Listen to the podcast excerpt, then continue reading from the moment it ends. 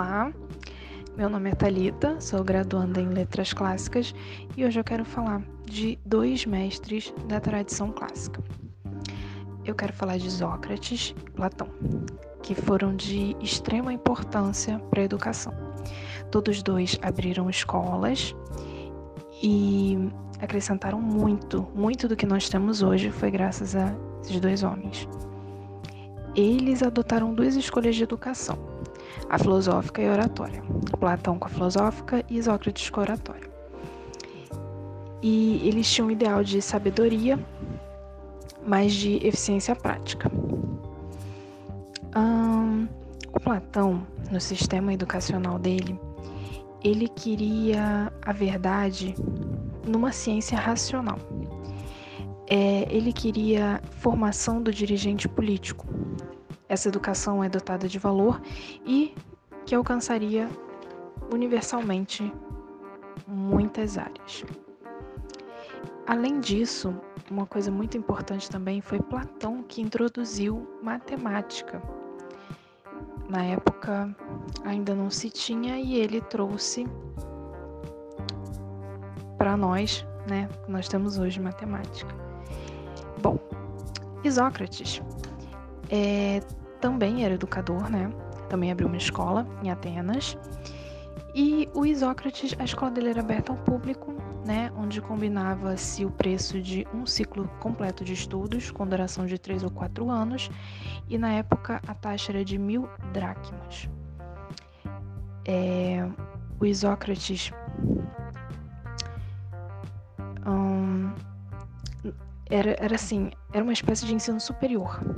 É como se fosse assim, viesse concluir né, o ciclo de estudos daquele aluno e era justamente no final da adolescência, como ainda é hoje.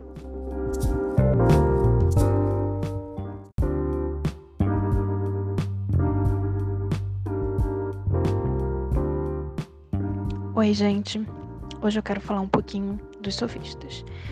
Um, os sofistas vieram num momento da história que havia uma crise de tirania.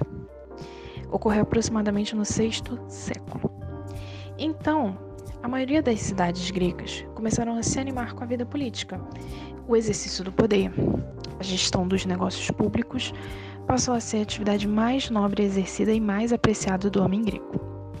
A partir disso surgiram os sofistas, que colocaram o seu ensino a serviço desse novo ideal de política equipando o espírito do cidadão para a carreira do homem de Estado, para formar a personalidade do futuro dirigente.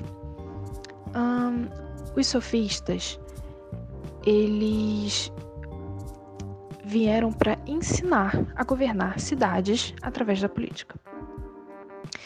Diferentemente dos seus antecessores, eles vieram de uma cultura mais amadurecida. Então eles elaboram novas técnicas, um ensino mais completo, ambicionavam algo mais eficiente.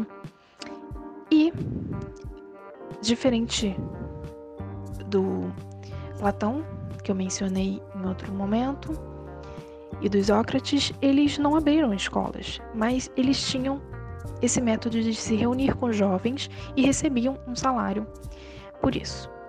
Quem começou a propor esse ensinamento e receber o salário foi o Protágoras, considerado um sofista.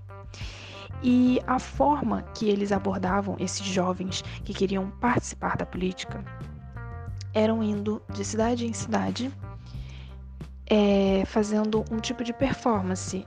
Eles discursavam nessas cidades, é, fazendo com que os demais tivessem interesse, e a partir dali eles formavam as turmas para começar o exercício da política. E é isso. Espero que tenham gostado.